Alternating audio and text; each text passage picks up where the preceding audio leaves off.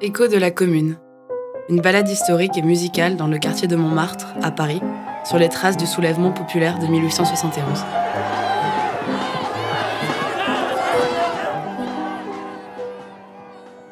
« 4 septembre 1870. Après 20 ans de règne, l'empereur Napoléon III est destitué. La France est en train de perdre la guerre qu'elle a déclarée à la Prusse deux mois plus tôt. L'insurrection approche.